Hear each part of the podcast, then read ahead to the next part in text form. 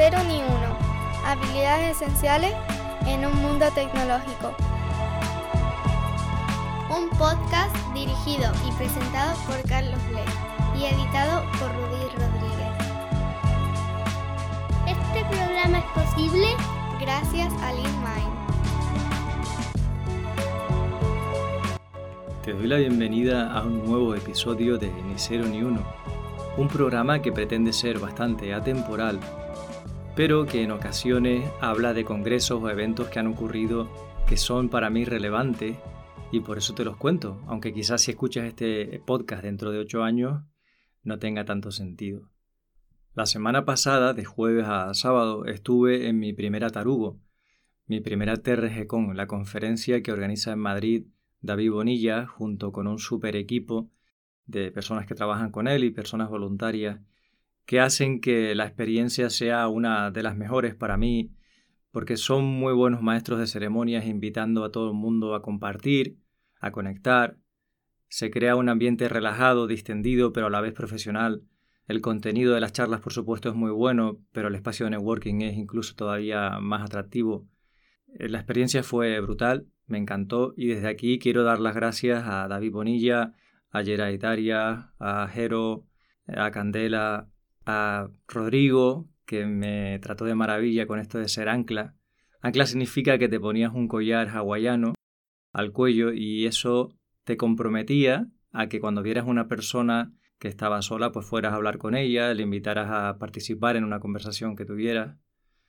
Y fue muy divertido y eso me permitió también conocer a más personas. Hubo mil detalles que me encantaron, que hacían notar los años que llevan rodando, iterando y mejorando el evento, todo el cariño que hay puesto detrás.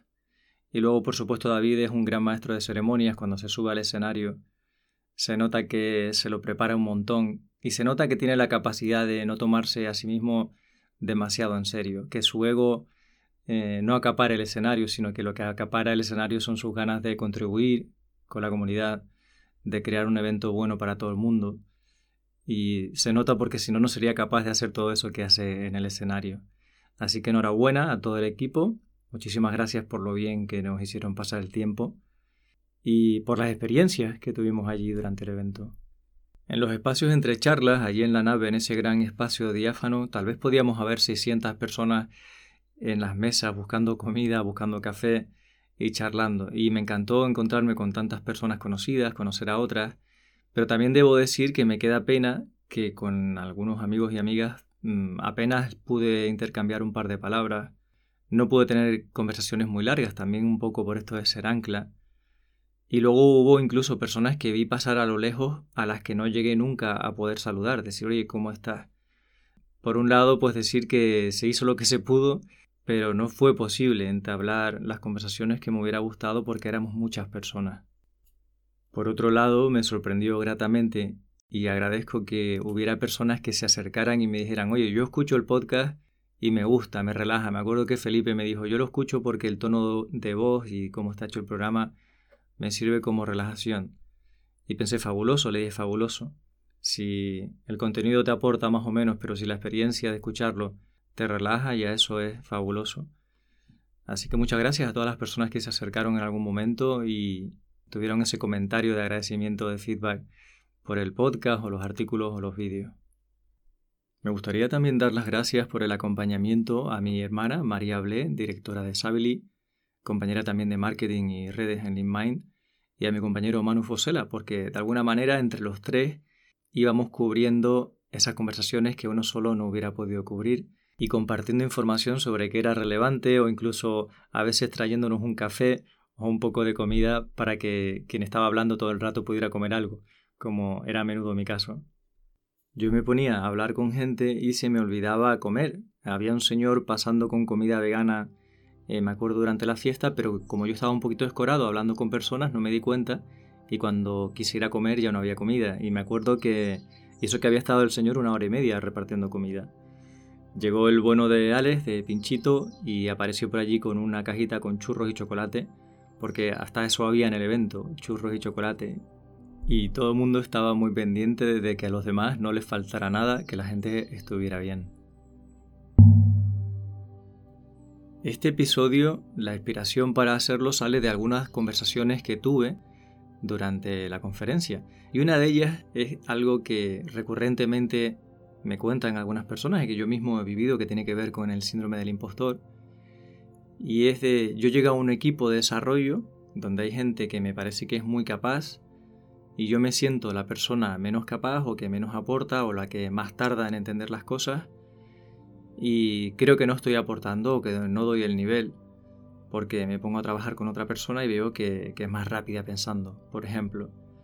Esto es un clásico y yo creo que a casi todo el mundo nos ha pasado alguna vez y es un buen síntoma que pase, porque habla que tienes espíritu de mejora, que tienes un espíritu crítico que bien enfocado puede ser positivo y también que valoras el trabajo de las demás personas. Ahora bien, lo que no es beneficioso es pensar pues que sobramos en ese equipo, porque no es así en absoluto. Yo he trabajado con personas que me he dado cuenta que su cabeza va a muchos más megahercios que la mía. Ya me pasó con compis de la universidad, luego me ha pasado en ciertos equipos de trabajo donde tú notas que esa persona mantiene el foco durante más tiempo y además tiene más agilidad mental, se da cuenta antes de las cosas o, escribe el código de una manera más rápida. Y eso está bien, ese tipo de perfiles por supuesto que son muy útiles en el equipo, pero cuando la gente es muy lista y la cabeza le va a muchos megahercios, lista me refiero a la hora de eh, resolver problemas o que se le ocurre el código muy rápido, típicamente esas personas tampoco tienen gran dificultad para enfrentarse al código legado que ellas mismas han escrito. Pero el resto sí. A estas personas les cuesta mucho ponerse en el lugar de otra persona que no tiene tanta agilidad mental y por tanto suelen tener menos empatía a la hora de hacer un código más sostenible. Quiero decir que si les dejas solas, pues como es un trabajo de equipo, en algún momento no estarán o hay tareas que tienen que hacer las otras personas, realmente no es recomendable que estas personas que son muy rápidas haciendo código estén solas. Yo siempre digo que hace falta personas que le echen el freno que le planteen dudas, oye, esto no lo entiendo, ¿por qué lo estamos haciendo de esta manera? Porque es que el trabajo de desarrollo es de equipo. Mm, de nada nos sirve que una persona corra mucho y luego el resto no puedan meter mano en ese código y se generen silos y se generen problemas. Entonces plantear dudas nunca es una mala idea, porque eso obliga a reflexionar a las personas, tenemos conversaciones, se nos ocurren ideas que en realidad son más simples, implementaciones más sencillas, y hay debate, y queremos que eso sea así porque el cuello de botella de un proyecto de software nunca está en la velocidad a la que escribimos líneas de código. El cuello de botella está en la complejidad accidental, en abrir el código y no saber entender nada, ni por dónde cambiar, ni cómo mm, desplegar, ni cómo preparar el entorno en local. Todas esas cosas que son fruto del trabajo de equipo, de la interacción de las personas, son las que se vuelven un cuello de botella cuando hemos hecho las cosas a la prisa.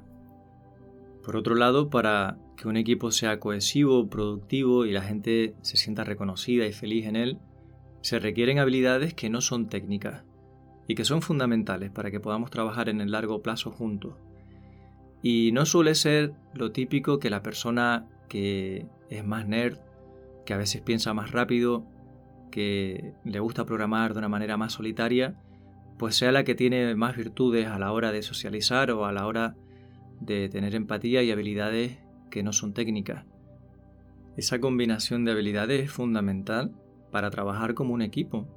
La persona que llega con una sonrisa por la mañana, que es capaz de enfrentarse a los conflictos y transformarlos en una situación divertida, no es que una cosa sea más importante que la otra, sino que la diversidad de habilidades, de puntos de vista, de enfoques en un equipo, son lo que lo hace un super equipo, altamente productivo con un alto rendimiento.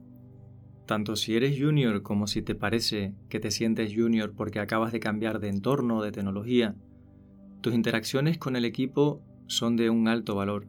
El hecho de que preguntas, de que cuestionas de una manera genuina, con curiosidad, qué estamos haciendo, que a veces te encargas de tareas que parece que nadie quiere hacer, como revisar la documentación o mejorarla, o reportar bugs. En definitiva, hay un sinfín de tareas y sobre todo de actitudes que aportan al equipo, aunque tal vez no lo veas, aunque tal vez no haya una persona que esté gestionando ese equipo, liderando, que se dé cuenta y te lo diga con frecuencia, que eso es otra. En muchos equipos, mm, las personas que están, digamos, encargadas de ese equipo, no siempre tienen la habilidad de saber agradecer y reconocer la labor de todas las personas del equipo.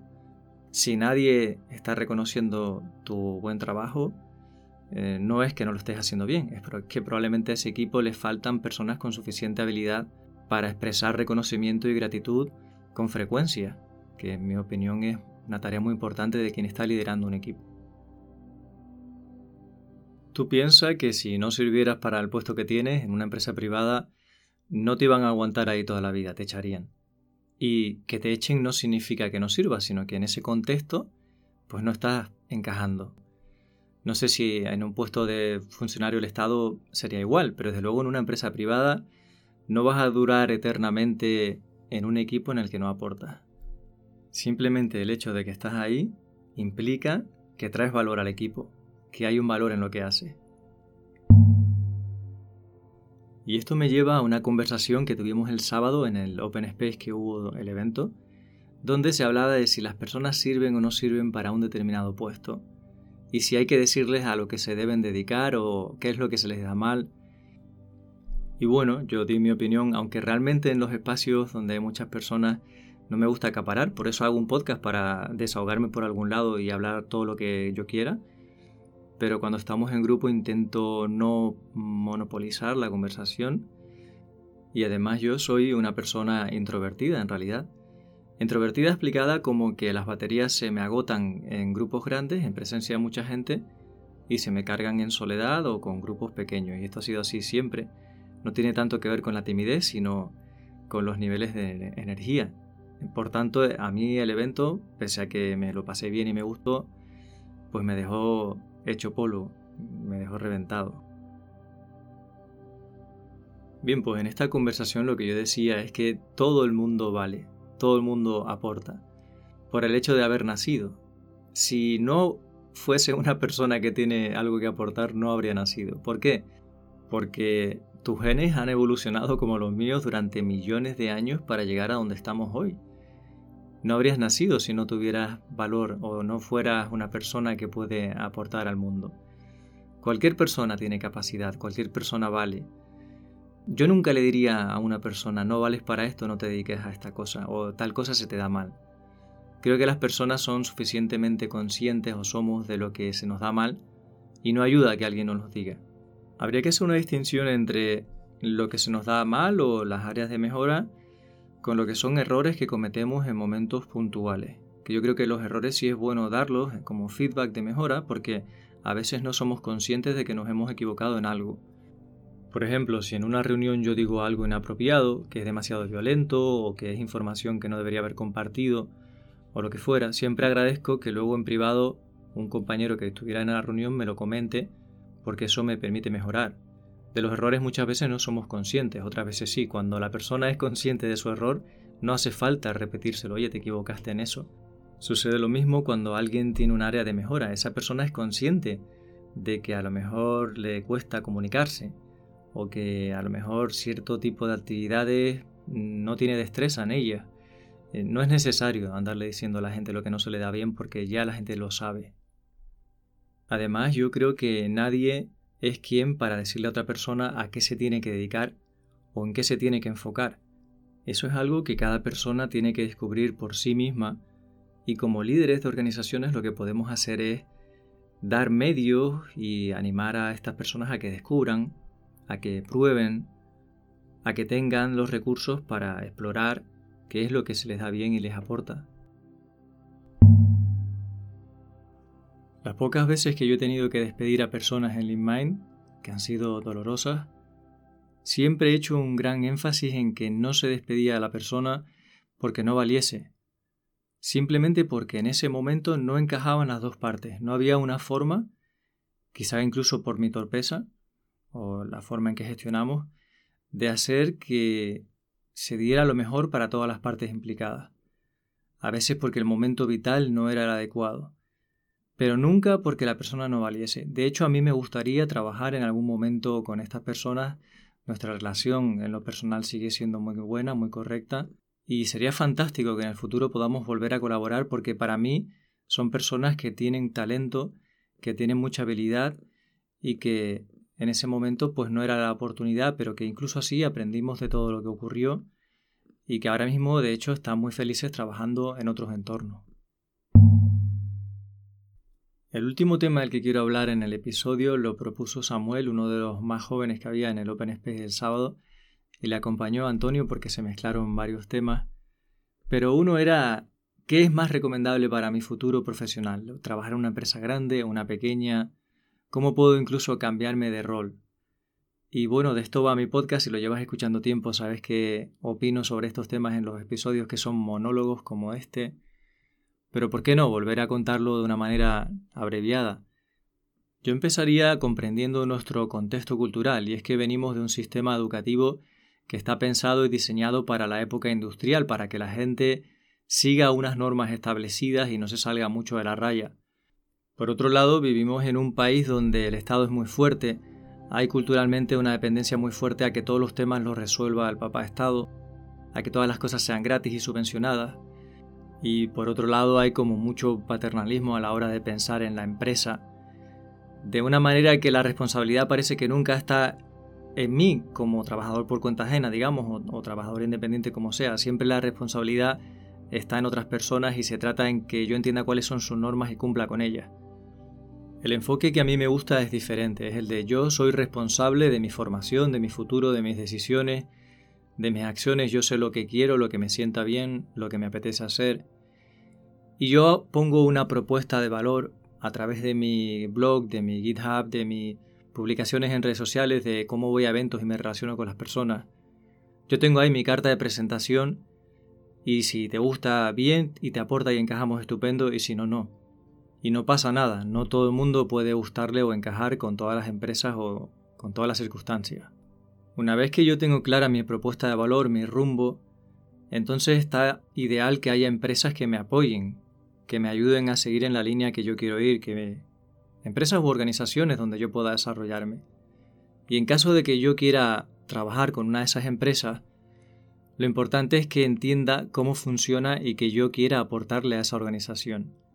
No solamente ir ahí esperando a ver qué es lo que la empresa me puede aportar a mí, sino cómo puedo yo contarles mi experiencia de una manera que vean que hay utilidad, que yo entiendo cómo funciona esa organización y que quiero sumar para ir juntos más lejos.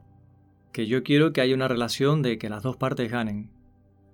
Lo relevante no es exactamente qué hayas hecho antes, sino cómo lo cuentes, cómo lo orientes para ver que eso que has hecho antes transfiere y aporta en lo que puedes llevar a esa empresa.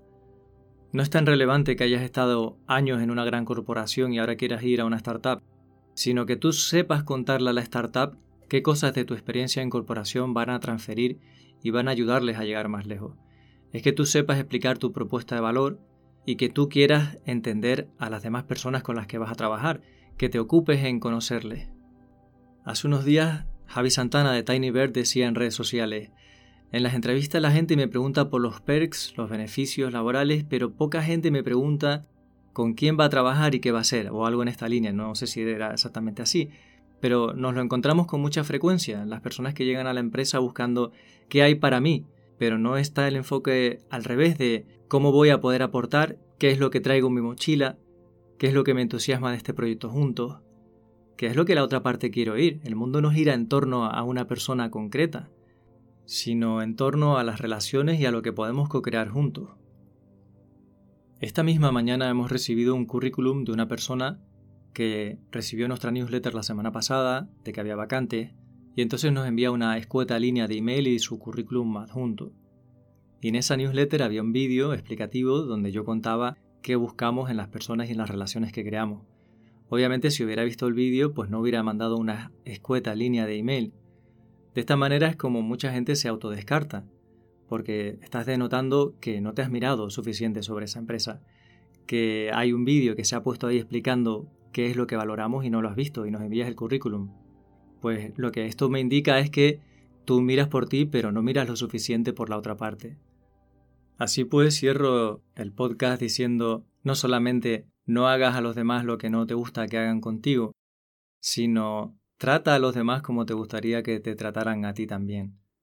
Piensa que al otro lado de ese email o de esa webcam hay una persona o un grupo de personas que también tienen sus necesidades, sus deseos, sus sueños, sus miedos, y que no están ahí para servirte, están ahí para que juntos se puedan alcanzar unos objetivos, objetivos que se basan en una visión y en unos valores. LeanMind es la empresa que patrocina este podcast y también es la empresa en la que yo estoy orgulloso de trabajar. ¿Cómo podemos patrocinar el podcast? Pues porque afortunadamente tenemos unos clientes maravillosos.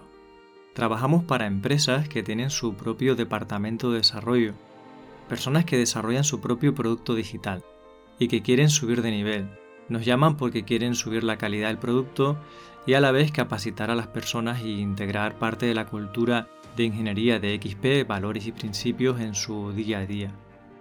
Durante seis meses o a veces un año o incluso más, varias personas de LeanMind se añaden a esos equipos de desarrollo para hacer un mix y que haya un intercambio. Trabajamos en su producto real, típicamente ayudándoles a recuperar el control del código legacy que se ha ido y no hay quien pueda, o para desarrollar también nuevas features con unos buenos estándares de calidad que hagan que ese código sea sostenible en el tiempo.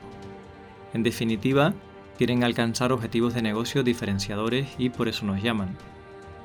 Si trabajáis en desarrollo de producto, sois una empresa que cuida de las personas, que está buscando la mejora, que tiene retos a los que hacer frente, os va a encantar trabajar con LeanMind.